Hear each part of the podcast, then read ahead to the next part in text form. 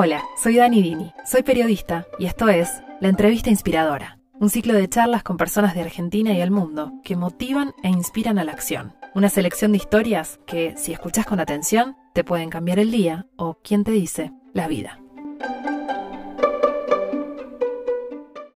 El futuro ya llegó, y uno de los dilemas que trae consigo es el de la inteligencia artificial.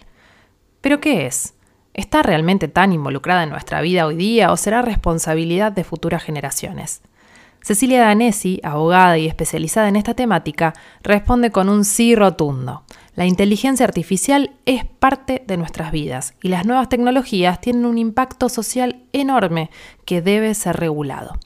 Cecilia tiene el compromiso de concientizar y poner en conversación este y otros temas relacionados, como sesgos algorítmicos e igualdad de género, y cómo se ponen en juego los derechos humanos a medida que la inteligencia artificial avanza. Desde el reconocimiento facial hasta la información que recopilan los códigos QR cada vez que los usamos, o los debates alrededor de Siri y Alexa y la invasión a la privacidad de los asistentes virtuales, ¿Y qué pasa con nuestra información personal en la web? Esta es una entrevista que abre los ojos a todos los que usamos Internet en esta era y concientiza sobre el valor de los datos para ser verdaderos dueños de las decisiones que tomamos. Hola, hola, bienvenidos a una nueva entrevista inspiradora. Otro lunes para comenzar la semana con, con inspiración extra y con temas que seguramente despierten muchas inquietudes, preguntas y nos brinden nuevas herramientas para gestionarnos en estos tiempos de tanto cambio. Bueno, lunes para, los que lo están viendo en vivo, que ahí veo que se van sumando, gracias a todos los que van entrando en vivo y día de la semana que sea, en el horario que sea, para los que lo escuchan en su versión podcast, que desde este año la entrevista inspiradora también la encuentran en Spotify y en YouTube. Así que bueno, gracias por acompañarnos. Hoy les cuento que vamos a hablar de el futuro. Bueno, en realidad vamos a hablar de tecnología con una experta. Me gusta decir siempre a mí que el futuro ya llegó, ¿no? Ya llegó hace rato y la pandemia nos aceleró muchas cosas, por lo menos mucha conciencia acerca de lo rápido que van los cambios. Y ella es una pionera en un tema que venimos escuchando hace mucho, pero que en general, los, por lo menos los que no somos especialistas o no venimos de ese palo, no terminamos de saber, hablo por mí y sé que a muchos les pasa igual, que no terminamos de entender de qué hablamos cuando hablamos de inteligencia artificial. Y ella es una pionera, viene del mundo del derecho, es especialista, es investigadora, está haciendo ahora un doctorado entre Italia y España.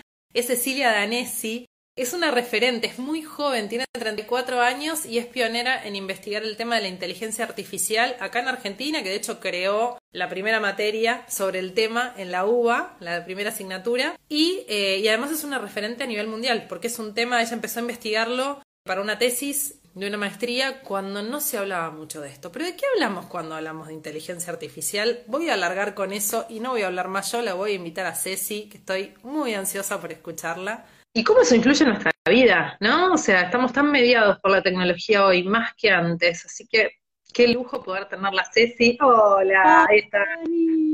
¿Cómo estás? Ay, sí, hola Ceci, qué lindo verte. Qué lindo estar acá con vos y gracias por la invitación. Un placer, un placer enorme este, tenerte acá. Me escucho con un poco de eco, no sé si vos me escuchas bien, Ceci.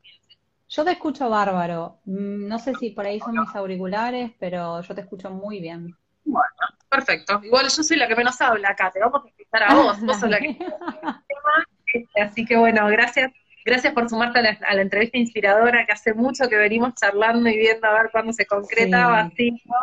Eh, y me parece, bueno, bastante interesante lo que haces y que además sos una pionera en el tema. Tenemos mucho para charlar hoy, sí. Muchísimo, muchísimo y bueno, muy contenta de estar acá. Gracias. ¿Y estás en Tarragona? Estamos eh, conectados en Tarragona, exacto, en España. Eh, no es el sur de España, pero bueno, ahí vamos a decir abajo en el medio, cerquita de, entre Barcelona y Valencia, para, para ser más exactos. Qué lindo, acá es verano, qué lindo. así que hay playa, así que disfrutando que ya acá se vienen las vacaciones, digamos. Qué lindo, pensaba en eso yo con frío hoy acá, hemisferio sur, digo, bueno, si está, está en verano allá, qué lindo, y bueno, y gracias sí. extra porque tenemos una amplia diferencia horaria, así que sé que acá son las 11, pero nada, un placer estar acá y súper contenta, aparte que esto se disfruta, así que no, no, no, no, no, no cuenta. Gracias, Ceci, gracias. Bueno, eh, voy a alargar con una pregunta casi obvia que te la deben hacer muy seguido, pero está bueno poder, eh, poder escuchar la definición de vos que sos experta y que venís trabajando tanto en el tema desde hace mucho tiempo. ¿De qué hablamos cuando hablamos de inteligencia artificial? Ceci. Bueno, pregunta del millón si las hay, ¿no? Eh, porque se escucha mucho inteligencia artificial, a veces machine learning, a veces algoritmos, se escuchan un poco todas estas palabras, pero hay, eh, de hecho, no hay consenso en torno a la definición, es difícil definirlo, algunos dicen que es una cosa, porque casualmente lo que se da es que la inteligencia artificial es una disciplina multidisciplinaria, es decir, que convoca a distintas disciplinas. Entonces, el primer problema que tenemos es que cada disciplina quiere hacer su aporte y dar su definición, ¿no? Entonces, ese sería como el, el primer tema a tener en cuenta. Vamos con una definición, como digo yo en criollo, que es la que siempre digo, así que si hay alguien acá que alguien me escuchó antes, lo siento, pero voy a repetir, pero porque me gusta ser súper clara. La inteligencia artificial es un sistema informático, que es pues, un software generalmente, el cual va a intentar imitar, emular nuestro cerebro, nuestra capacidad de pensar, ¿sí? Eh, por eso hablamos de inteligencia, que es algo propio nuestro, de las personas, del humano, pero artificial, que precisamente es término todo lo contrario, o sea, lo artificial es lo no natural, lo creado por el hombre, ¿no? Entonces, esta es la idea general de la inteligencia artificial, una máquina que pueda imitarnos. Ahora bien, ¿cómo hace esto de imitarnos, ¿no? Que parece, primero lo que decimos, esto es re loco, pero se, se puede. Se puede, obviamente, en un punto. Bueno, ¿cómo funciona? Tenemos datos, un conjunto de datos, por eso también escuchamos otro término que es Big Data, y es precisamente estas enormes cantidades de datos que se utilizan para entrenar ¿sí? un sistema de inteligencia artificial. ¿Y por qué entrenar? Porque básicamente estos conjuntos de datos, que técnicamente se llama dataset, pero no es ni más ni menos que un conjunto de datos, van a ser procesados algoritmo. Entonces, si estamos en lo que se conoce como Machine Learning, que como su nombre lo indica, aprendizaje de máquinas, nuestros algoritmos van a aprender de esos datos. Entonces van a buscar patrones en los datos y van a aprender de esos datos.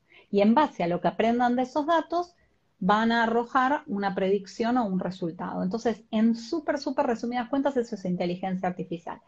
Algunos eh, ejemplos del cotidiano o que habremos escuchado para que esto quede todavía más claro.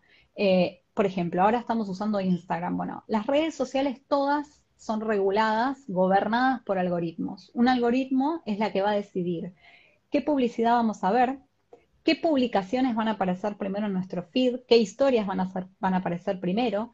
Y lo que es más delicado aún es qué contenido se va a identificar como hate speech, discurso del odio, es decir, va a ser contenido agraviante y va a ser eliminado, que eso puede ser una foto, que eso puede ser un texto, puede ser un video. O sea, los algoritmos tienen la capacidad de leer y procesar el lenguaje natural, las imágenes, los videos, etc. Eh, además de las redes sociales, que ahora eso tenemos muchos temas para hablar ahí que nos vamos a meter más adelante, seguramente em, también, por ejemplo, están los vehículos autónomos, que son vehículos que transportan personas o cosas, pero no necesitan la, conducción humana. Después tenemos, por ejemplo, sistemas de inteligencia artificial en salud, que hay un montón, un montón. Es una de las áreas más desarrolladas y, por ejemplo, hay sistemas de IA que permiten detectar si tenemos COVID, ¿sí? A través de la lectura de una de pulmón. Y después tenemos agentes conversacionales, asistentes de voz, eh, sistemas eh, en un banco que a través de un algoritmo, un sistema de inteligencia artificial, nos determinan si somos candidatos o no para tener un crédito hipotecario o para poder acceder a una vivienda o para poder acceder a la universidad. Después hay algoritmos también para la reclutación de puestos de trabajo. Es decir, como digo yo, hoy en día inteligencia artificial hasta en la sopa y esto recién empieza. Es decir, cada día se va a ir incorporando más y más. No, es impresionante escucharte porque sos clarísima, sos una genia, ¿no? Porque digo, qué, increíble, qué difícil llevar esto eh, a justamente traerlo a tierra para quienes no estamos tan metidos en, lo tecnológico. De hecho, Dani me pasó cuando arranqué con este tema eh, a investigar hace muchos años atrás, el tema no, ahora está como un poco de moda, entre comillas. Eh, muchos años atrás no estaba de moda y no, o sea, yo decía, como quiero hablar de la manera que a mí me hubiese gustado, o escribir, ¿no? Porque hago muchas publicaciones, o escribir de la manera que a mí me hubiese gustado en aquel momento, escuchar a alguien explicándomelo o leyendo un libro para la tesis o algo así, ¿no? Este, porque también está vinculado, ¿no? Con esto el lenguaje y la importancia que es, ¿no? Además del lenguaje inclusivo y el género, ¿no? Y todo eso que también es importante, hablar de manera clara y sencilla para que todos nos puedan entender y no eso de que determinadas profesiones los abogados les hablan a los abogados, los médicos a los médicos, entonces la idea es que nos podamos entender entre todos, ¿no? Qué bueno, Ceci, ¿no? Y sé, que esa es una de tus grandes tareas este, y, de, tus motores, que es increíble también, porque te escuchaba recién cómo, cómo la inteligencia artificial está cruzada en absolutamente todo y no tiene que ver con un futuro que todavía no llegó, o como decimos en tu charla TED, que también vamos a charlar un ratito, esto de, bueno, la era de los supersónicos, ¿no? No necesitamos llegar al 2060 ni a la era de los supersónicos, sin embargo, ya estamos, la, inteligencia artificial nos atraviesa en lo cotidiano, tampoco tiene que ver con un tema cultural o, económico, es decir, o de, algunos países más eh, avanzados que otros, porque todo lo que mencionaste en Argentina lo, lo tenemos lo tenemos, Exacto, exacto. Es como que está la creencia un poco de que eso no nos va a llegar o que es súper costoso. En Argentina tenemos un montón de empresas que desarrollan inteligencia artificial que son buenísimas y exitosas, Obviamente que por ahí tal vez lo que es más costoso es la robótica con inteligencia artificial, por ejemplo, un vehículo autónomo o un robot que tiene inteligencia artificial, bueno, ahí necesitas la maquinaria, etcétera. Eso puede ser más costoso, pero hacer correr un algoritmo en un software lo puede hacer cualquiera porque de hecho ya hay recursos gratuitos que te permiten hacerlo eh, de manera online. Es decir, está eh, accesible para todos y hay mucha gente que aprende a programar y todo a través de YouTube o a través de, Internet y terminan, son súper exitosos programando. Así que eh, en la era del, conocimiento abierto, ¿no? Es como que todo esto está al alcance de todos y cada uno de nosotros. Ah, es impresionante. Tengo una pregunta que es casi obvia, pero para mí linkea, y la voy, se la voy a hacer igual, porque creo que linkea con entender después cómo, unimos con el derecho, ¿no? Que, es tu campo y, tu profesión inicial, digamos, y de donde vos partís. Pero, eh, de hecho, hasta me parece como importante hacerla, a pesar de que va a sonar muy eh, literal o muy, muy obvia. Pero es ¿Por qué son importantes nuestros datos? ¿No? Vos decís, bueno, me, conecto a una aplicación, o no sé, o, mismo hoy leía en una nota del New York Times que también te voy a traer los códigos QR, ¿no? Qué buenísimo, ahora todos no queremos tocar, pero el código QR en realidad está cruzando un montón de información, ¿no? Tremendo, así que ahí, ahí habrá otro tema. Y vos decís, bueno, pero ¿qué le importa? O al restaurante, o a la aplicación, mi dato, no. ¿no? Entonces digo, para, para ponernos en contexto de cuál es ese valor de la información hoy. Mira, eh, no, te digo una cosa, no es una pregunta, entre comillas, tonta o obvia la respuesta, porque es un debate muy grande que se da hoy. Por un lado tenemos una puja muy grande de muchos organismos internacionales, instituciones, eh, grupos de personas que defienden nuestros datos y el valor que tienen y la protección de ellos. Y por otro lado, hay otros que dicen, ay, pero yo no tengo nada que ocultar, está todo bien que recopilen mis datos y aparte prefiero porque después el algoritmo me va a mostrar cosas que son más afines conmigo, ¿no? Entonces, está este dilema con el tema del dato. Mira, eh, básicamente los datos personales son nuestro ADN y con esa información, ¿sí? Eh, piel de gallina, ¿eh? Lo dijiste, se me puso la piel de gallina. Sí, lo, lo, voy a, lo voy a este, resaltar tipo titular. Los datos personales son nuestro ADN. Son nuestro ADN, exacto. Y con esos datos personales es eh, lo que le da esa información acerca de cada uno de nosotros, es lo que le da el poder a las empresas, a los gobiernos, a los estados, para poder tomar decisiones en base a nosotros y además y principalmente poder entrenar sistemas de inteligencia artificial. Te voy a contar un caso para que veamos que, engloba todo y por qué es súper importante nuestros datos personales. En China existe lo que se llama el crédito social.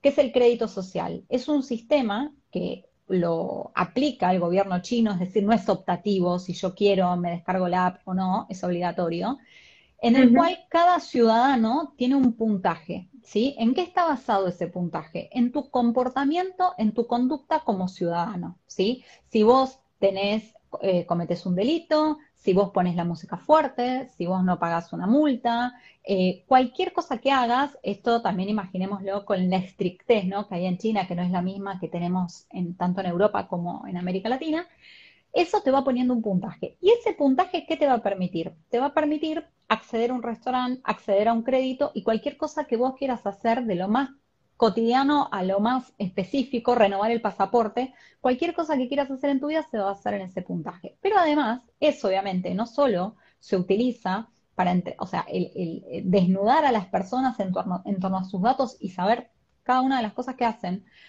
no solo se utiliza para entrenar sistemas de inteligencia artificial, sino que también esos datos consisten en la recopilación de los rostros de las personas a través de las técnicas de reconocimiento facial. Las técnicas de reconocimiento facial, en criollo, son sistemas de videovigilancia, cámaras, que en tiempo real es como que identifican nuestro rostro, sacan una foto de nuestro rostro y, por ejemplo, lo pueden comparar con una base de datos de prófugos de la justicia. Eso es lo que actualmente funciona en el gobierno de la ciudad de, en la ciudad de Buenos Aires. Esto está en Argentina, en la Ciudad de Buenos Aires, aprobado por ley. ¿Y esto qué significa? Que si nosotros caminamos por el subte o por alguna de las esquinas de la ciudad, va a haber una cámara que va a estar, eh, que va a tener este sistema de reconocimiento facial y va a identificar nuestra imagen y la va a comparar con un sistema de con un registro de prófugos de la justicia. Ahora bien, muchos, y yo también en un punto puedo decir, ¿qué más quiero que una persona que está prófuga de la justicia y que, que, incumplió la ley? sea detenida. O sea, el, fin es totalmente loable y seguramente la mayoría de nosotros lo vamos a aplaudir. Ahora bien, ¿qué tenemos que pensar? ¿Qué estamos dando nosotros a cambio para tener este sistema de seguridad, por así llamarlo? En el caso de China, esto, los sistemas de reconocimiento facial, permiten controlar a la población. Es decir, una persona que eh, tiene un puntaje bajo, que no puede acceder a un determinado lugar, aparte imaginemos que en cada una de las esquinas eh, o sea, en China hay lo que se llama la sociedad de la hipervigilancia, es decir, hay cámaras por absolutamente todos lados. Este, y esto cómo puede, tanto en China, en, en, la ciudad de Buenos Aires, en Londres también se utiliza y hay muchas ciudades del mundo que lo están utilizando. ¿Cómo esto puede afectar nuestros derechos? Primero que estamos dando nuestro rostro, nuestros datos biométricos, nuestra cara, ¿sí?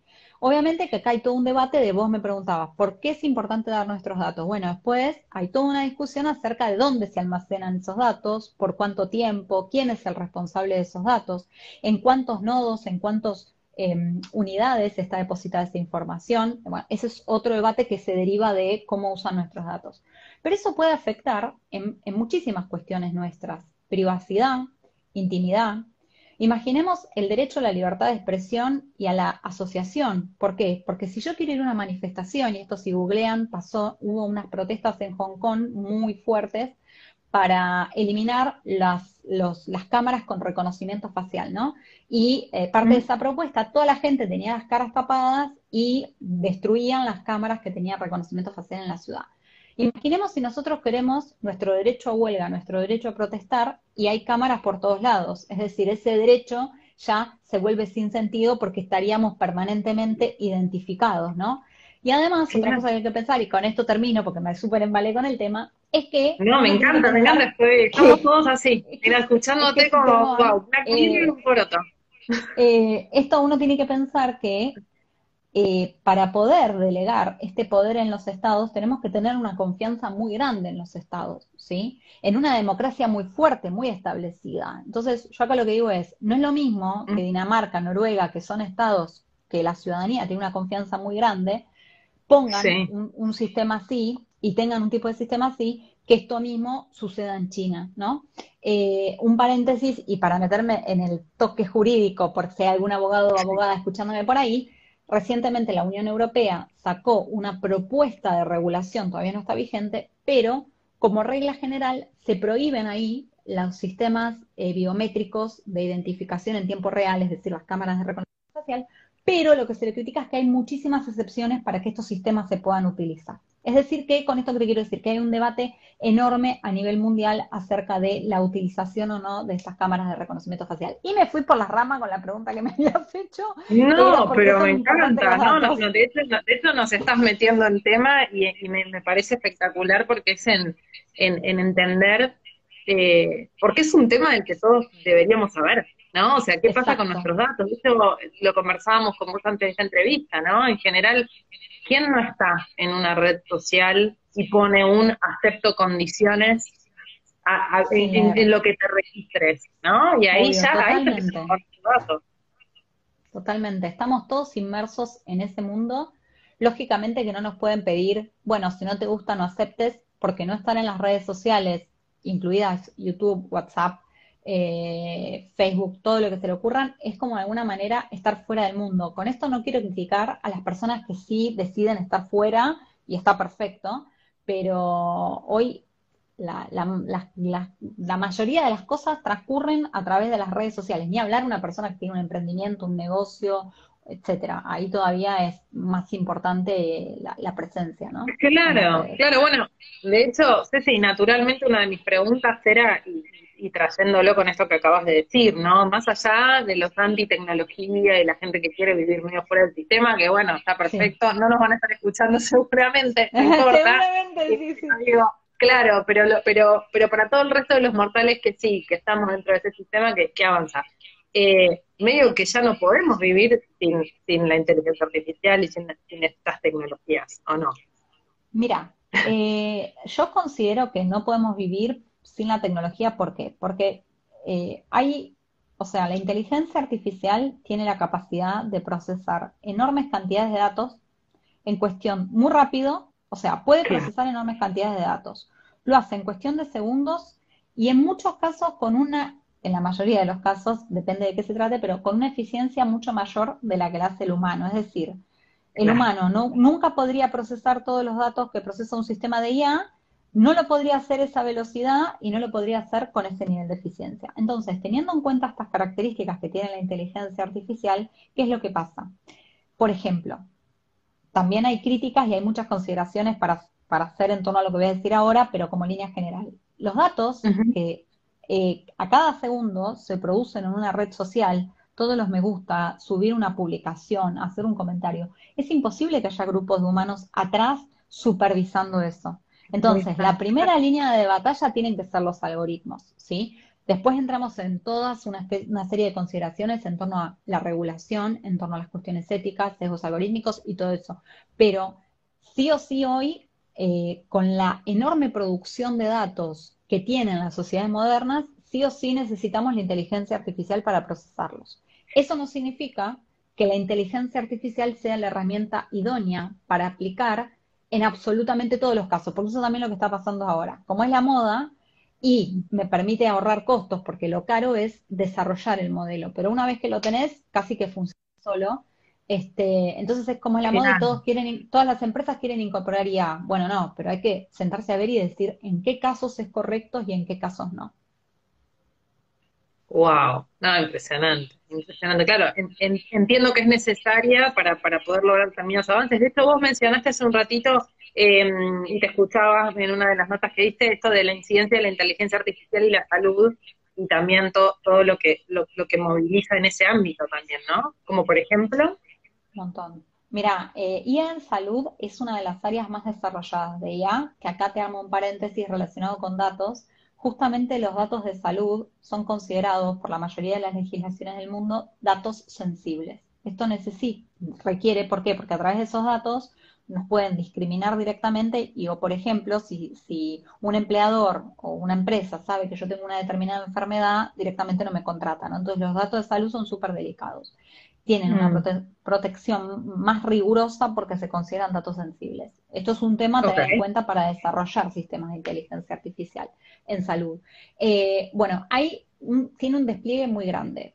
Principalmente para lo que se utiliza es para la, el diagnóstico y la detección de enfermedades. ¿sí? Eh, por ejemplo, te pongo un ejemplo que es a través de la lectura de imágenes médicas. ¿Por qué? Porque lo que hace es vos lo entrenás, te pongo un ejemplo, para detectar cáncer en radiografías de pulmón, ¿sí? Vos lo entrenás con muchísimas radiografías de pulmón, muchas, muchas, muchas, y en cada una le vas a poner cáncer sí, cáncer no, es decir, a cada una le vas a poner una etiqueta que va a decir, en esta radiografía la persona tiene cáncer, en esta no. El sistema aprende de los patrones de las imágenes a detectar cuándo se da un cáncer y cuándo no. Y en base a esto vos después le subís una nueva radiografía y te va a decir si esa persona tiene cáncer o no. Eh, ese sería un caso. Después, o sea, para lo que es predicción de enfermedades un montón, después hay algunos sistemas muy pocos para predecir tratamientos. Después, por ejemplo, eh, Rocking Data es una empresa argentina que desarrolla IA y, por ejemplo, desarrolló sistemas de inteligencia artificial para predecir cuántas personas con COVID iban a entrar a un centro médico. Imagínate el valor enorme que tiene eso en una situación de emergencia y de pandemia, porque anticipar esa información te permite a vos anticipar los recursos que necesitas, es decir, estar preparado para la situación. Este, estar preparado para esa cantidad de pacientes que vas a recibir, atenderlos de la mejor manera posible, ¿no? Eh, entonces, en, salud hay un montón de ejemplos este, y, es una de las áreas que tiene, sí. Lo que sí hay que decir acá, una de las críticas que se le hacen es que, bueno, aflojemos con la inteligencia artificial porque no hay que olvidarse del contacto médico-paciente, ¿no? Entonces, bueno, acá la idea y lo que se defiende éticamente es que la inteligencia artificial ocupe el rol de asistente del médico, pero que sea el médico quien, tomando en cuenta muchos factores, entre ellos los análisis de los sistemas de inteligencia artificial, haga el diagnóstico, ¿no? Al paciente. No, es impresionante, es impresionante. Todo lo que nos trae es como que se abre un portal eh, de, un futuro en el que ya estamos viviendo, ¿no? Y en algunas partes, cuando te escucho los ejemplos que trajiste que me transportaron, impresionante, eh, medio Black Mirror también, ¿no? Como esta serie de total, total. un futuro distópico donde la tecnología se nos puede jugar un poco en contra también. Entonces, acá tengo a brecha en, eh, en, tu campo, 100%, este, y en preguntarte, bueno, ¿cómo podemos hacer? también es una pregunta al millón, ¿no? Pero para cerrar el debate, para proteger los derechos humanos sin frenar el desarrollo de la tecnología, porque digo, todo lo bueno que acabas de decir, que humanamente sería imposible, que nos va a traer un montón de avances y prevención y, ventajas, pero digo, bueno, por el otro lado, los derechos humanos y qué pasa con esto, ¿no? Bueno, eh, obviamente que como vos decís, Dani, es la pregunta del millón, porque eh, lograr ese equilibrio, protección de los derechos humanos, que eso es básico, ¿no? Y, mm, o sea, es sí o sí, no hay duda y no frenar la innovación tecnológica es, el desafío que tenemos, ¿no? Mira, yo lo primero que creo es que tiene que haber una regulación en materia de inteligencia artificial, eh, porque esa regulación es lo que va a poner de alguna manera freno a determinados desarrollos de IA que, eh, que vulneran derechos y derechos humanos, ¿no? Entonces, al no haber una regulación es como que hoy es vía libre para que cada uno haga lo que quiera. A su vez acá sí podemos decir que hay determinadas legislaciones que se aplican, como por ejemplo protección de datos personales, ley de defensa al consumidor, eh, hay determinadas normas, o ni hablar los convenios de derechos humanos, pero necesitamos una legislación específica. Ahora bien, eh, esa legislación, bueno, va a tener muchísimas particularidades porque la inteligencia artificial es un fenómeno tan disruptivo con un crecimiento tan exponencial que no se compara a ninguna otra tecnología. Pensemos, em, la inteligencia artificial tiene la capacidad de aprender una vez que es puesta en circulación. Hasta ahora, cualquier producto que nosotros compramos, yo lo traigo a mi casa y ese producto ya deja de estar conectado con el productor, o sea, ya no está más conectado y no sigue aprendiendo, no cambia su comportamiento, sigue siendo lo mismo. Con la IA no pasa eso, recibe actualizaciones de forma permanente, y sigue aprendiendo, con lo cual significa que las respuestas que me va a ir dando el sistema van a ser distintas en base a lo que siga aprendiendo, ¿no? Ese es un punto a tener en cuenta. Otro punto a tener en cuenta es que la tecnología en materia de IA avanza a pasos agigantados. Entonces, lo que hoy es algo de alto riesgo o difícil para, para, el, especialista de, de cómo configurarlo y hacerlo seguro, en un par de meses ya eso, por ejemplo. Eh, Google Maps, ¿no? Que utiliza algoritmos todo. Al principio era una tecnología muy súper innovadora y ahora no lo es. Entonces, otro desafío que tenemos muy interesante con la regulación es que tiene que ser una regulación que se vaya ayornando permanentemente, porque si no, eh, entre lo que tarda el debate parlamentario y entra en vigor, ya quedó desactualizado, ¿no? Entonces ese creo que es un Qué loco eso, claro, va, a una velocidad que también hay que tenerla contemplada para, para cualquier medida que se tome. Y con relación a, más puntualmente a los derechos humanos, lo que yo considero que puede ser más efectivo es que haya una supervisión de los sistemas de inteligencia artificial durante todo su ciclo de vida, es decir, desde que nace hasta que muere. Y ahí existe lo que se llaman, por ejemplo, figuras de evaluación de impacto, que puede ser para determinar si ese sistema tiene un sesgo algorítmico o no, ¿no? Pero con esto que te decía, que el sistema sigue aprendiendo, es muy importante que se le evalúe durante distintos periodos y no antes de ponerlo en el mercado, por ejemplo. Porque puede ser que en ese momento no tenga sesgos, pero después de un tiempo los adquiera. Entonces es muy importante la evaluación permanente de los sistemas de inteligencia artificial.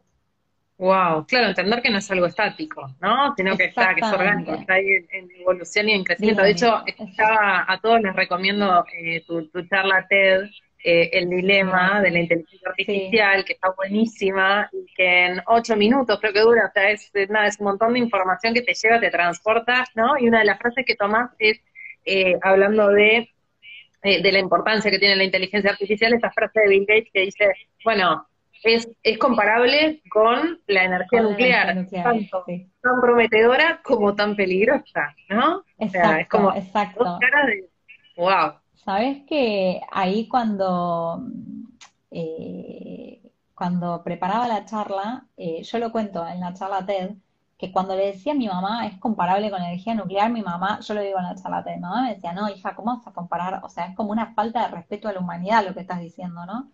Eh, que por ahí mi madre me está escuchando ahí. Este, pero claro, cuando dije, si lo dijo Bill Gates, es que debe ser así, ¿no? Es que para mí lo que el problema principal que tenemos con, esta tecnología, que vuelvo a, remarcar, de ninguna manera la estoy prohibiendo, al contrario, propongo de prohibirla, sino hay que incorporarla, pero hay que incorporarla con ética, con regulación, ¿no?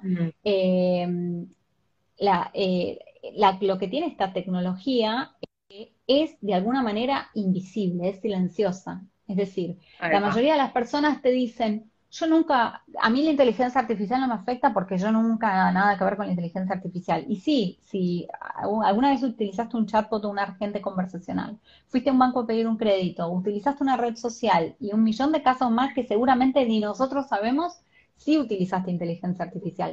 Entonces eso es lo que pasa, como se decía un poco con, el COVID, el enemigo invisible, ¿no? Entonces por eso acá es muy importante que los estados estén protegiéndonos. De hecho, fíjate vos que muchas de las propuestas de regulaciones de la IA lo que proponen es que se tenga el deber de informar a los consumidores y usuarios cuando están interactuando con sistemas de inteligencia artificial, para que ellos sean conscientes de que, ojo, acá no hay un humano atrás el que te está diciendo, sino que es una máquina una máquina que puede tener sesgos. No significa que los humanos no los tienen, los tienen, pero es como, bueno, estemos atentos de esto, ¿no? Claro, claro. Sí, sí, me sorprendía que una de las cosas de la charla, no, no quiero spoiler, pero, pero me parece así como muy destacable, era, bueno, debería tener, así como está el símbolo del, ¿viste? de la alerta de, la energía nuclear, un, simbolito de alerta de esto es inteligencia. Sí. No, sí, sí, eh, me, me, parece fascinante y escucharte está buenísimo porque como te decía, sos muy clara, entonces venimos de, mundos distintos, pero nos vas metiendo en algo y, en la responsabilidad, ¿no? También de eso, de qué hacemos con eh, cómo con cómo nos vinculamos hoy, porque de hecho, esta, esta era otra de las preguntas que tenía, ¿no? Pandemia mediante, estamos más mediados todavía por pantallas que hace un año y medio atrás. Entonces la pregunta es, ¿la pandemia aceleró de algún modo nuestro vínculo eh, para bien y para no también con la inteligencia artificial y con todos estos totalmente, Sí, eh, totalmente. O sea, fue una eh, acelere total mm. de ser de, de lo que es la digitalización, las tecnologías emergentes, la inteligencia artificial. Este, de hecho, las, las empresas, las instituciones, los grupos que querían mantenerse al margen de la digitalización, no les quedó otra que incorporarse y sumarse. Este, así que de alguna manera sí, totalmente. O sea, fue como el, empuje que faltaba eh, para terminar de, afianzar eh, este tipo de tecnología, ¿no? A nuestra realidad más cotidiana. Claro, claro, y, también escuchaba en otra de las notas que te habían hecho esto de que sí, eh, de hecho, pandemia es, es, así, nos bajamos más aplicaciones, interactuamos más en redes, ¿no? Eh, Zoom, qué sé yo, todas las, las aplicaciones que, que, hace un año y medio atrás capaz no usábamos o ni conocíamos y Claro, hay, hay, hay como otro vínculo todavía con la tecnología donde tus datos están más expuestos, nuestros datos están más expuestos, inclusive lo que te traía recién en la nota que leí hoy del New York Times, ¿no? El famoso código QR en los restaurantes para no tocar el menú y que de repente estás dando mucho más de lo que, de lo que valdría tocar un menú de papel, ¿no?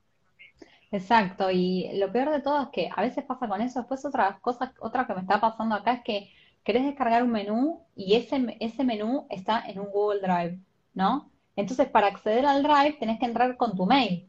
Entonces, y claro, y yo ya lo tengo configurado en el celular. Entonces yo toco acceder al menú con el código QR y automáticamente estoy dándole mi mail y compartiéndolo en un archivo de Google Drive con el restaurante, ¿entendés?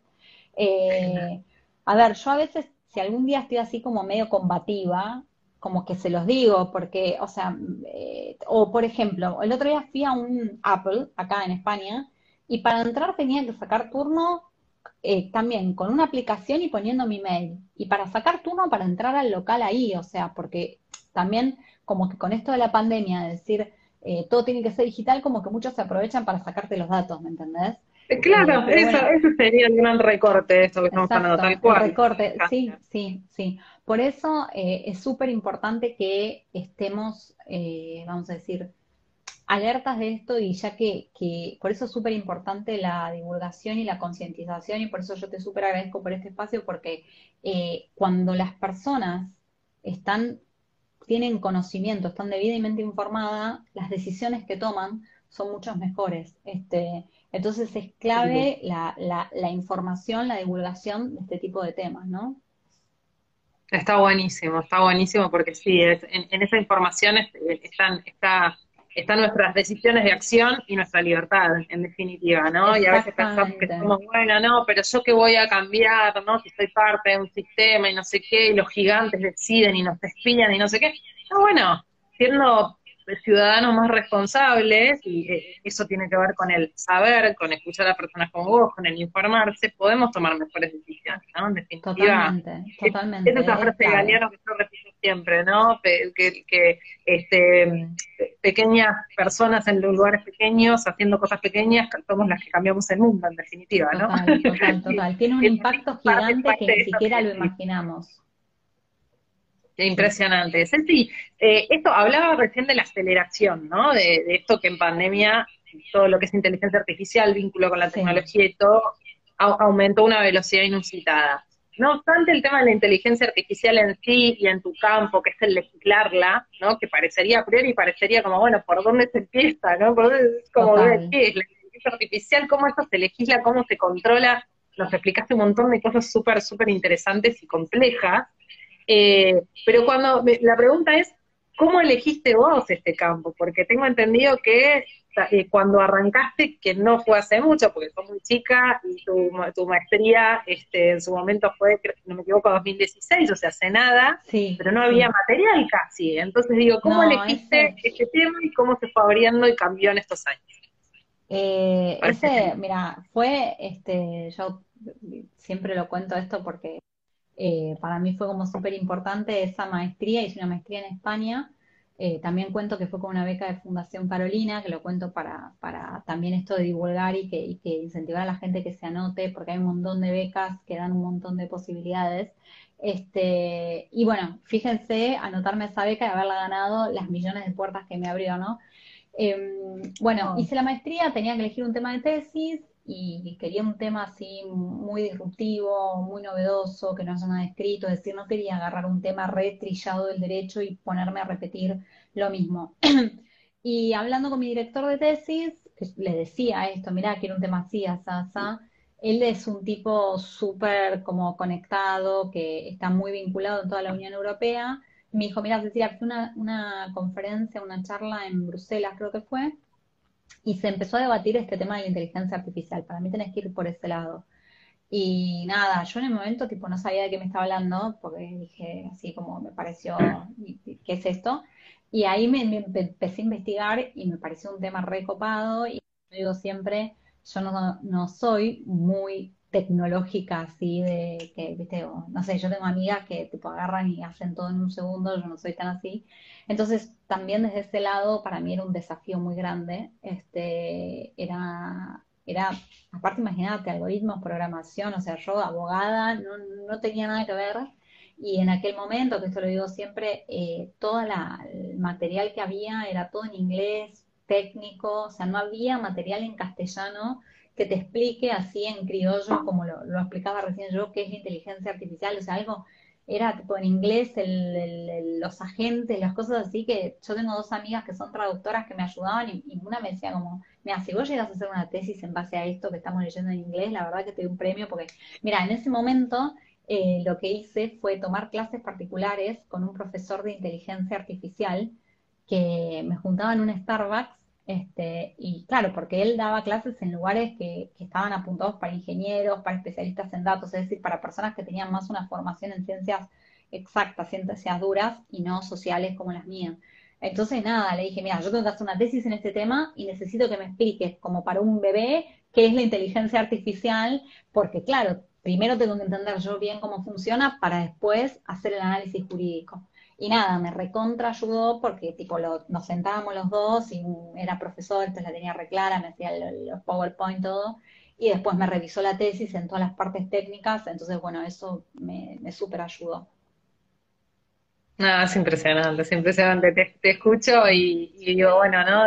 detrás a veces de, de, las personas que vemos que les va muy bien en lo que hacen y que se construyen como referentes y todo, decís, bueno, no sé, esta idea a veces común de, la pegó, o habrá tenido suerte, o bueno, claro, porque está en Europa, ¿no? Y vos venís trayendo también todo un mensaje que es muy lindo, que siempre que, lo promueves mucho y está buenísimo, que tiene que ver con, tu marca personal. Eh, y es como, bueno, en realidad es armarse ese camino, ¿no? Entonces, eh, te escuchaba con esa perseverancia de buscar el profe, de los textos imposibles de entender y de traducirlos y ver cómo me voy metiendo en un tema. Y me pregunto, Ceci, en aquel momento, cuando dijiste, bueno, me meto acá, está bien, es un tema inexplorado, no había ni librerías este, jurídicas, me contaba antes este, sí, sí, sí, sí. tomara del tema, ¿no? O sea, hace unos años como era, no, acá no, no hay nada. Eh, pero ¿qué te movió a seguir profundizando ahí, a meterte en ese chino, entre comillas, ¿no? Esa cosa sí, complicada. No, chino, sí, sí. ¿Qué te, ¿Qué te, movía? ¿Qué movía a Cecilia a meterse ahí en ese territorio inexplorado? Lo primero que más me motivaba era lo inhóspito y lo virgen del, territorio, de la tierra, porque, eh, o sea, inhóspito de que era para mí un desafío gigante y virgen porque no había textos de inteligencia artificial y derecho, o sea, no había, no había, no había. Este, entonces yo sentía que a eso sí podía ser un aporte considerable, ¿no? Em, y después lo más lindo fue que yo arranqué con, el, con la tesis del área de derecho de daños, que es básicamente responsabilidad civil, es decir, que si vos ocasionas un daño a alguien, bueno, o alguien te ocasiona un daño a vos, ¿quién responde por ese daño? ¿no? Eso básicamente, entonces, el título de, mi tesis era ¿Quién responde por los daños ocasionados por inteligencia artificial?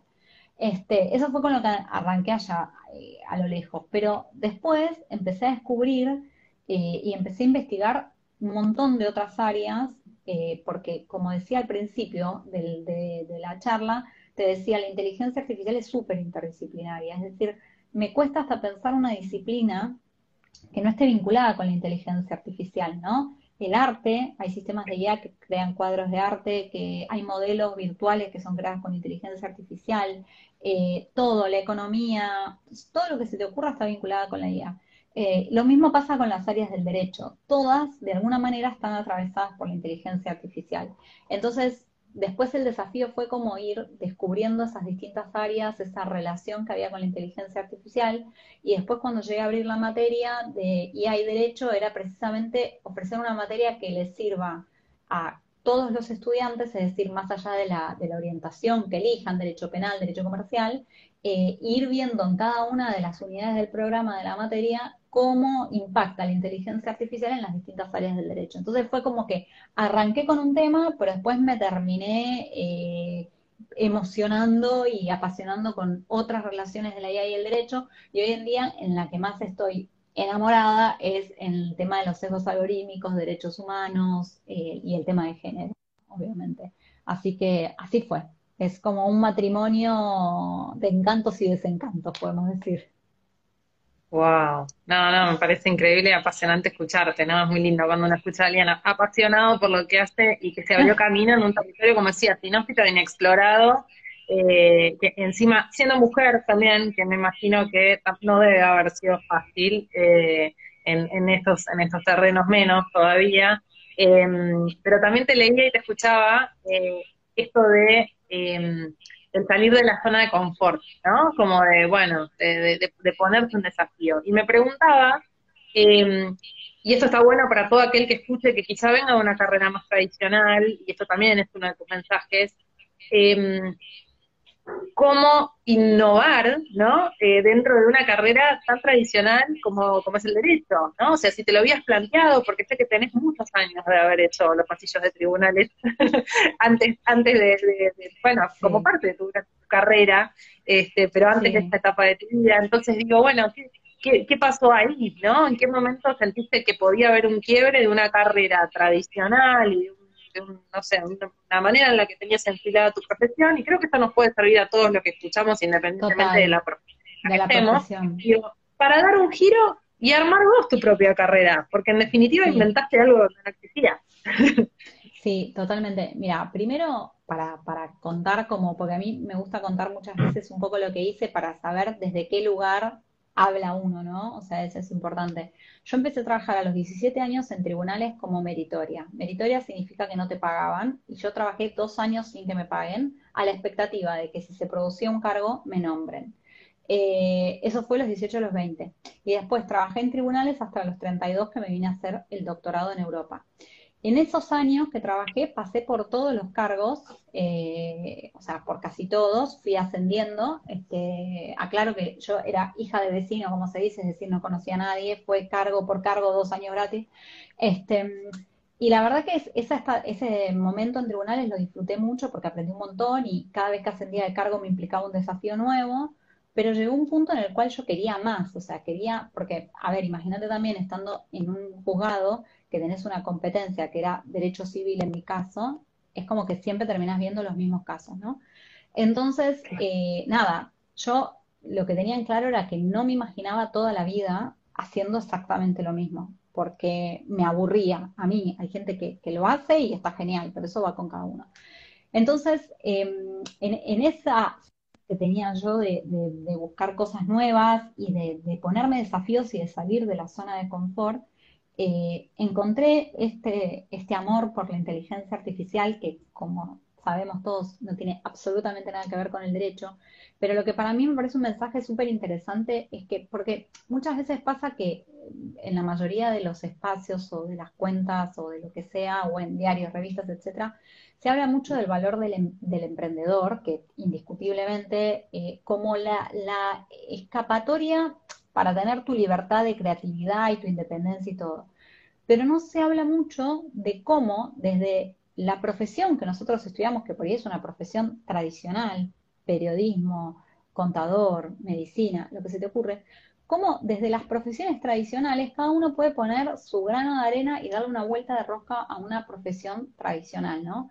Eh, que precisamente para mí, donde uno encuentra esto, es en la interdisciplina. Por eso para mí hoy en día, y creo que la pandemia, esa, la pandemia y la digitalización lo pusieron como más claro y más de manifiesto, hoy en día veo como imposible las disciplinas como compartimentos estancos. Es decir, eh, no sé, mi amiga que estoy acá en la casa, que, la amo, es diseñadora gráfica, pero hoy en día, o sea, me ayuda a mí con el perfil de Instagram, con, con la marca personal, con, o sea, es decir, eh, y sabe de, inteligencia artificial y trabaja con temas de datos. Es decir, hoy en día uno no puede pensar en una profesión aislada de las otras. Este, entonces me parece que esa interdisciplina es también nos da un poco, nos abre la cabeza de abrirnos al mundo. Y ahí está la importancia que para mí tiene el lenguaje y el género, la inclusión y la diversidad. Para abrir la cabeza eh, necesitamos, por un lado, hablar todos el mismo idioma, entonces ya basta con eso de hablar de manera que ni los propios abogados a veces nos entendemos lo que el otro nos quiere decir, o hablamos en latín o cosas así. Eso por un lado, y por el otro lado, la diversidad es clave, porque si nosotros no tenemos diversidad en nuestros equipos de trabajo, en nuestra perspectiva, es muy, muy difícil eh, encarar cualquier proyecto, cualquier trabajo, cual, lo que se te ocurra, una clase, un artículo periodístico, lo que se te ocurra de una manera abarcativa, este, sin la mirada de género, sin la mirada inclusión, distintas religiones, distintas perspectivas. Entonces, para mí esa es como la base, la disciplina, la diversidad, el lenguaje, para encarar este ¿no? Eh, cambio de decir, bueno, quiero darle una vuelta de rosca a mi carrera, a mi profesión. Bueno, podés, sin dejar todo y volverte un emprendedor, si lo puedes hacer y te gusta, genial, pero digo, también lo puedes hacer desde el lugar de eh, buscar una alternativa, ¿no? No, me encanta, Ceci, es que todo lo que vos decís y yo iba enumerando en mi cabeza, ¿no? Son las, son las características que necesitan lo, necesitamos eh, las personas que lideremos este, este, estos tiempos, ¿no? Los profesionales que querramos liderar en estos tiempos. Entonces, aprendizaje continuo, decías recién diversificar, vaya si vos lo haces, ¿no? Dirigís una revista cuatrimestral, sos speaker, profe, creaste una materia nueva y única en, en, la UBA, estás con tu doctorado, hiciste tu maestría, has dado charlas por todos lados, charlas inclusive. Digo, bueno, diversificar. Yo, tomo esto casi como ingredientes muy interesantes porque digo, cada uno lo puede bajar a lo que haga hoy, ¿no? me parece muy lindo por este mensaje esto del aprendizaje continuo, porque es esto, ¿no? Si la inteligencia artificial aprende constantemente y nos rodea y nos atraviesa, como nosotros, eh, que somos los, los humanos, la parte humana de todo esto, no vamos a estar capacitándonos continuamente. O sea, te quedas afuera. Sale una aplicación nueva o una actualización de Instagram y hay que aprenderla, porque si no te quedaste afuera, no la entendiste. Entonces digo, desde eso hasta lo profesional es increíble y bueno, y lo habla interesante de que vos te hayas metido en un terreno eh, que a, priori parecería tan dispares con el derecho, ¿no? Más viniendo de, eh, bueno, la abogada de tribunales, ¿no? Que, que contaba de tantos años ahí, pero me parece hermoso. Y, una de las cosas que hablábamos también, y que me parece un, muy lindo condimento y muy inspirador, em, que lo hablábamos eh, antes de la nota, vos decías algo así como, si te moves por, en, en los mismos lugares, no salís del cascarón. ¿No? Y que vos conociste así, tu director de tesis, y una cosa te llevó a otra, ¿no? Y de repente, bueno, como se armaron cadenas porque saliste de esa zona de confort. Pero me quedé, me quedé y la subrayé, ¿no? Si me muevo por entre los mismos lugares, entonces voy a tener medio los mismos resultados, ¿no? Entonces, eh, ¿qué nos transmitiría Ceci para animarnos a romper ese cascarón? ¿no? En tu caso fue salir al mundo, impresionante, digo, y, y, lo lindo que vos traes también es que decís, bueno, a ver, me postulé una beca, la gané, hice como le puse todo, ¿no? Salí, yo soy la chica de Boedo, al, mundo, hermoso y súper inspirador, pero digo, podemos tener distintos cascarones, ¿no? En general los tenemos, nos están ahí, este, eh, quizá eh, limitando. Entonces, eh, ¿qué podemos hacer para romper ese cascarón que cada uno de nosotros hoy tenga o sienta? Mm, Mira, para dar el siguiente paso. te... iba escuchando y me iba inspirando en, en escucharte y en como ideas. Primero, lo que yo digo es, acá en la casa de mi amiga tenemos dos gatos, y uno chiquitito y una la mamá, entonces. Y yo digo, la curiosidad del gato es algo que me vuelve loca, porque todo se fascina, lo toca. Entonces, uno, ser curioso. Para mí el hecho de ser curioso, de, de eh, leer las noticias, pero no las noticias de mataron todo el tiempo. Esto me decís vos, bueno, hoy leí en el New York Times una noticia sobre qué pasa con los códigos QR. Bueno, eh, esto, ¿no? La curiosidad. Yo, por ejemplo, ahora donde más me inspiro para, para crear contenido, para mis clases, para mis charlas, para lo que fuere, es leyendo contenido que no está estrictamente vinculado con la inteligencia artificial. Este, porque en ese contenido es donde yo encuentro la inspiración. O anoche empecé a leer el libro de Bill Gates sobre el cambio climático, ¿no? Y seguramente ahí, eh, o sea, ya encontré cosas para utilizar en mis charlas. Es decir, obviamente que uno, si quiere emprender un, arrancar con un tema de nuevo, tenés que saber ese tema y estudiar, pero no quedarte en eso. O sea, siempre, no abogada, estudio inteligencia artificial, pero eh, sigo aprendiendo de, otros, de, de otras fuentes, de otras disciplinas y otras cosas, ¿no? Como cultura general. Y en segundo lugar, para salir del cascarón, yo lo que digo es eh, tener mundo, Y por tener mundo, no quiero que se entienda de únicamente subirte un avión y viajar al exterior, porque viajar al exterior no te permite en tu vida de turista, simplemente en la vida de turista, de ir a los museos, tener mundo, sino que tener mundo es vivir una ciudad, hablar con la gente. Por ejemplo, nosotros el fin de semana fuimos al Delta acá y fue una experiencia espectacular porque nos pusimos a hablar con un dueño del restaurante, que era el restaurante más viejo del noventa y pico, y nos transmitió un montón de cosas y fue una experiencia divina, hablar con el dueño del restaurante.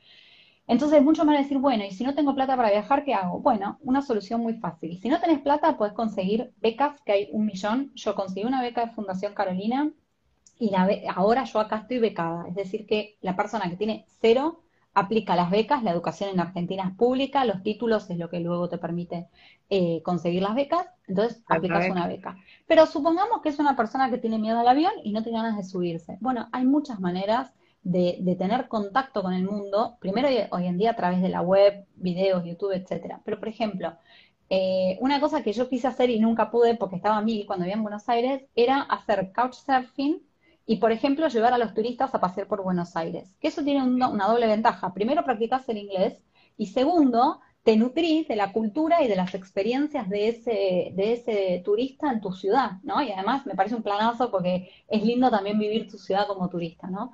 Entonces yo creo que salir del cascarón es sinónimo de salir de la zona de confort. Y para eso es esto, buscar mm. como ideas, eh, círculos, como están poniendo ahí en el chat, eh, nuevos, este, eso no significa, obviamente, yo tengo mis amigas de toda la vida que son lo que más amo en el mundo y, no es que mm, ver a ellas, no, es diversificarse, ¿no? Y encontrar otros espacios distintos. Les pongo otro ejemplo. Cuando viví en Buenos Aires fui a hacer la visita guiada a la mezquita de Palermo. Eh, bueno, y era porque me parece una religión, o sea, aprender una religión que no tiene nada que ver con la mía, bueno, uno puede estar a favor, en contra, no es, no es la discusión, pero es bueno, conocí la mezquita por dentro, te explican y, y aprendes. Y eso es tener mundo. Claro, claro, sí, sí, sí, es, es em, buscar enriquecerse culturalmente y a la vez abrir la cabeza, ¿no? Es eso, le hablaba del libro de me parece clave esto que trajiste, ¿no? Que es como, bueno, sí especializarte en aquello en lo que, en, es tu campo, eso, eso creo que es interesante porque como te ha pasado a vos y, lo trajiste hoy con muchísimo sacrificio, ¿no? De bueno, convertirse en referente no es de la noche a la mañana, son años y, se ponen en juego muchas cosas que hay que estar dispuesto, ¿no? A sacrificar y hacer, ¿no? Desde vos en el Starbucks con el profe o pidiéndole a, las amigas traductoras algo que digo, ¿cómo saco una tesis de acá? Bueno, nada, ahí hay constancia, que me parece que es un ingrediente fabuloso que todos podemos cultivar, todo aquel que quiera. Eh, no obstante, eh, en no quedarnos en un solo tema, sino que abrir, abrir, abrir al mundo, ¿no? Abrir al mundo literalmente o abrirlo a través de un libro o de seguir a personas que te enriquezcan desde lo que cuentan, eh, nos abre la cabeza porque nos abre como observadores de la realidad, ¿no? Entonces digo, y es un poco lo que este mundo exige, este mundo globalizado de la es la parte linda de esta globalización que nos conecta, ¿no? Qué Exactamente, sí. Es eh, un poco esa voluntad de cada uno, ¿no? De, meterse en este desafío eh, que, nos plantea, ¿no? Abrir la cabeza y absorber la cultura y aprender cosas nuevas. Este, y eso obviamente después eh, te pasa que, lo empezás a ver cómo te, te afecta en el buen sentido no solo en tu carrera profesional, sino que en toda tu vida. Empezás a, entender otras cosas, a escuchar a la gente de otra manera, este, porque no te paras solamente desde tu lugar y desde tu crianza y desde tus costumbres, sino que se te plantea la posibilidad de que, bueno, esa persona puede estar pasando otra situación, puede haber tenido una crianza totalmente distinta a la tuya, puede haber, eh, no sé, mil cosas este, entonces, nada, eso, no sé, a mí me, el hecho de viajar y, de esto de, tener, em, diversificarme y escuchar distintas posturas, etcétera, es algo que,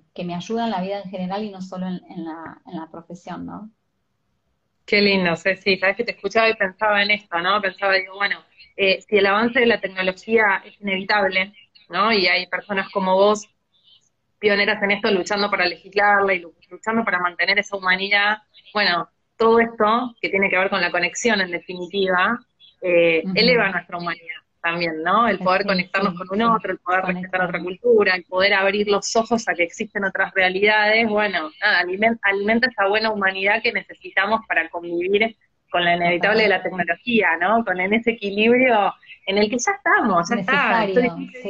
No es el mundo que viene, lo que va a venir después de la pandemia o el futuro, ¿no? El futuro ya llegó, ya llegó hace rato, el punto es, cómo lo queremos enfrentar, ¿no? Si es una visión abierta, habilitadora y que nos eleve y nos haga avanzar al siguiente nivel o desde nuestras sombras, ¿no? Que también, también pasa, ¿no? Es una decisión. Exactamente. Es una decisión y cada uno elige el camino que quiere recorrer, ¿no? Es, es así. Qué lindo. Ceci, es re inspirador escucharte, me encanta porque tocamos un montón de temas, nos, nos, diste una clase del tema de la inteligencia artificial. Couchsurfing, ¿viste? Hasta metimos couchsurfing y mucha inspiración para todos los que están escuchando, que es un poco el leitmotiv de, de, este espacio también, a través de un tema, que nos trajiste algo recontra novedoso este, para este espacio y para muchos estoy segura que también, eh, y muy necesario. Eh, porque yo siempre hablo de brindar herramientas, ¿no? Para gestionarnos mejor en este mundo que ya cambió. Y digo, esta es fundamental, no siempre, por lo menos no, no está en agenda como, este, como uno de los temas sobre los que deberíamos educarnos más o informarnos más. Así que eh, súper agradecida por eso. Eh, y también por toda la parte de esto de, inspirarnos en, en, cómo lograr algo que en principio parecería como, bueno, casi inexplorado y, y, por ende a veces lo, ver, algo imposible o muy lejano porque nadie lo hizo antes o porque no es un campo raro para lo que yo hago, entonces ¿cómo? ¿no? Entonces mejor me quedo en el molde. No, bueno, esto es romper el cascarón, ¿no? Que decías me parece hermoso y nos, diste ahí como unas cuantas herramientas para, para dejarnos pensando y bueno, y en acción. Pero, ¿sabes que siempre me gusta cerrar las entrevistas con, con alguna, con algún viaje al futuro, al pasado, no sé qué. Y me pregunto en, en, en, toda esta tesis, ¿no? Que va para adelante y que le puso tanta garra y que tantos años luchó, la remó, sacrificio mediante, con mucha, con, con mucho foco, ¿no? En, todo lo que has hecho, que mm. creo que también es los grandes condimentos, constancia y foco fundamentales. Creo que es lo que hace la diferencia entre los que logran y los que no logran lo que quieren, entre mm. otras cosas. Eh, pero me pregunto si, si hacemos viajar esta Ceci, ¿no? Con, su presente eh, a toda velocidad y con el nombre ya instalado que tenés y construyéndote como referente en, ámbitos académicos y en el mundo también, este, en, otros mundos también. Si esta Ceci tuviera que viajar unos 10, 12 años al pasado, a sus veintipocos, a los pasillos de tribunales, a esta Ceci que estaba este, este, dando vueltas, esperando que le den esa oportunidad y que quizá, bueno, habrá tenido sus oscuridades, ¿no? sus momentos de bajón, como pasa a todos, ¿no?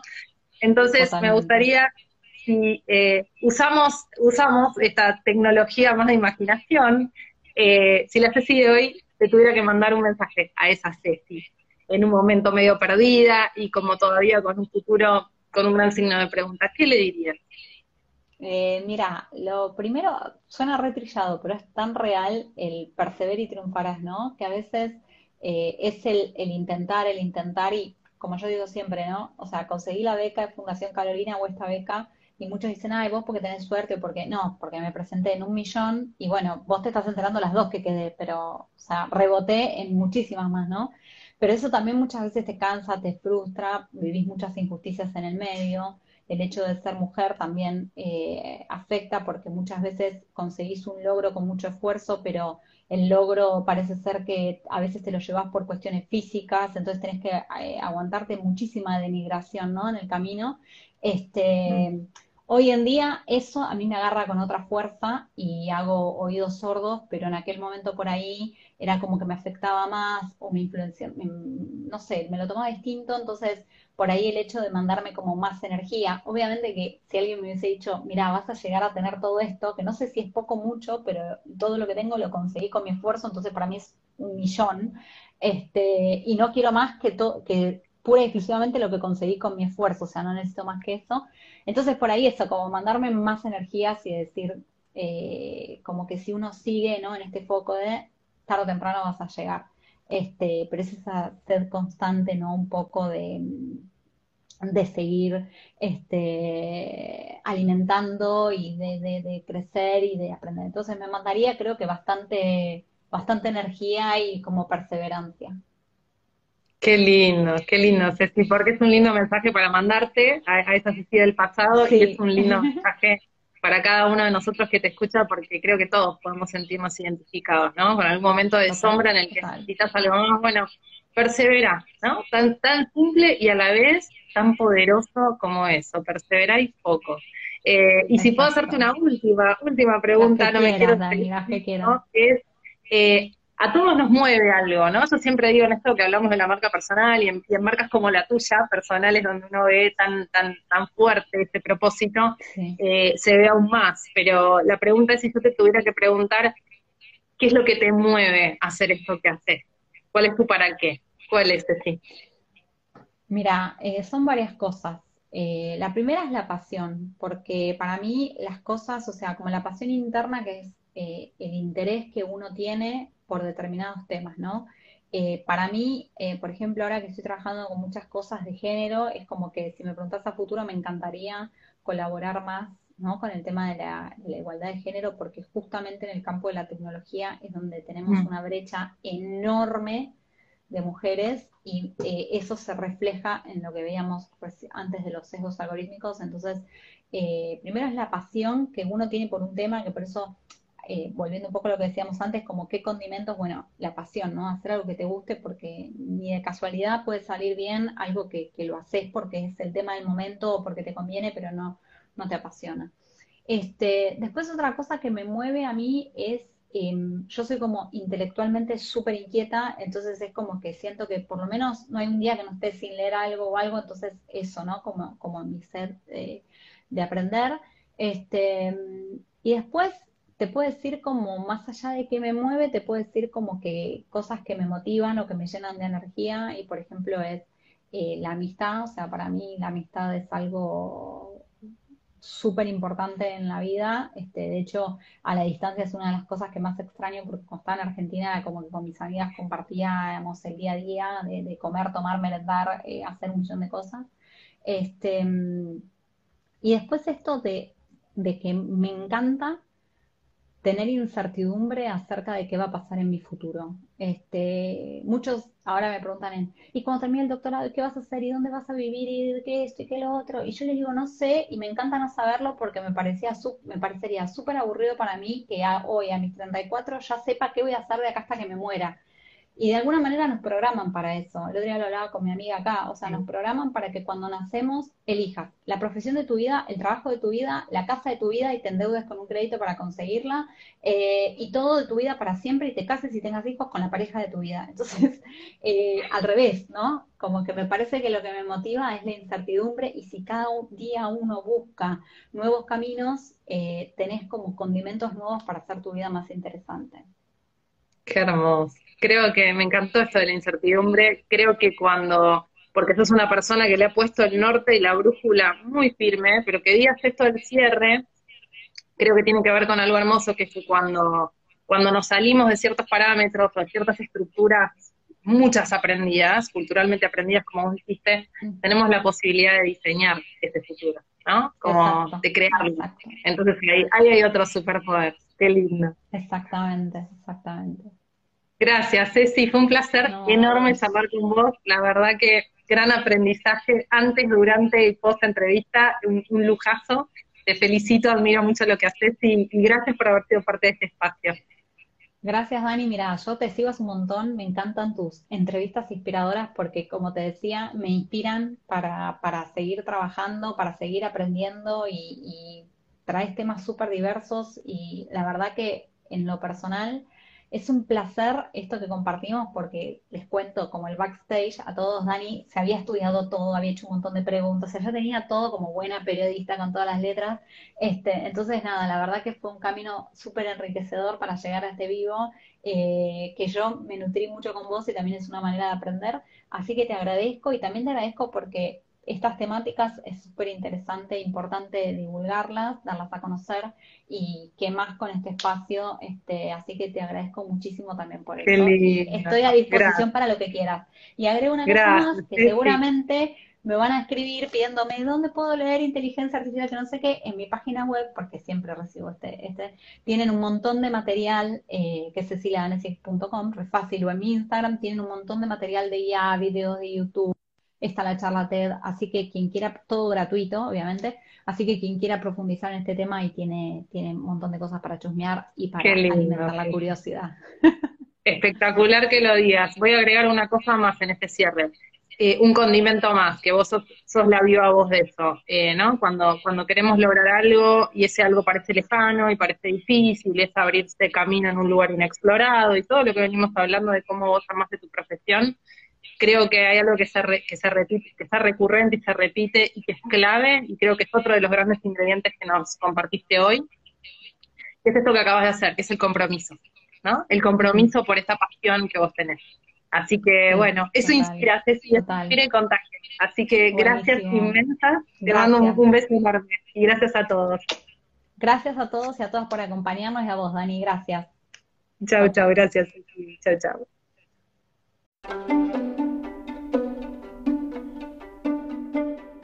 Este fue un nuevo episodio de La Entrevista Inspiradora. Mi nombre es Dani Dini y será hasta la próxima historia.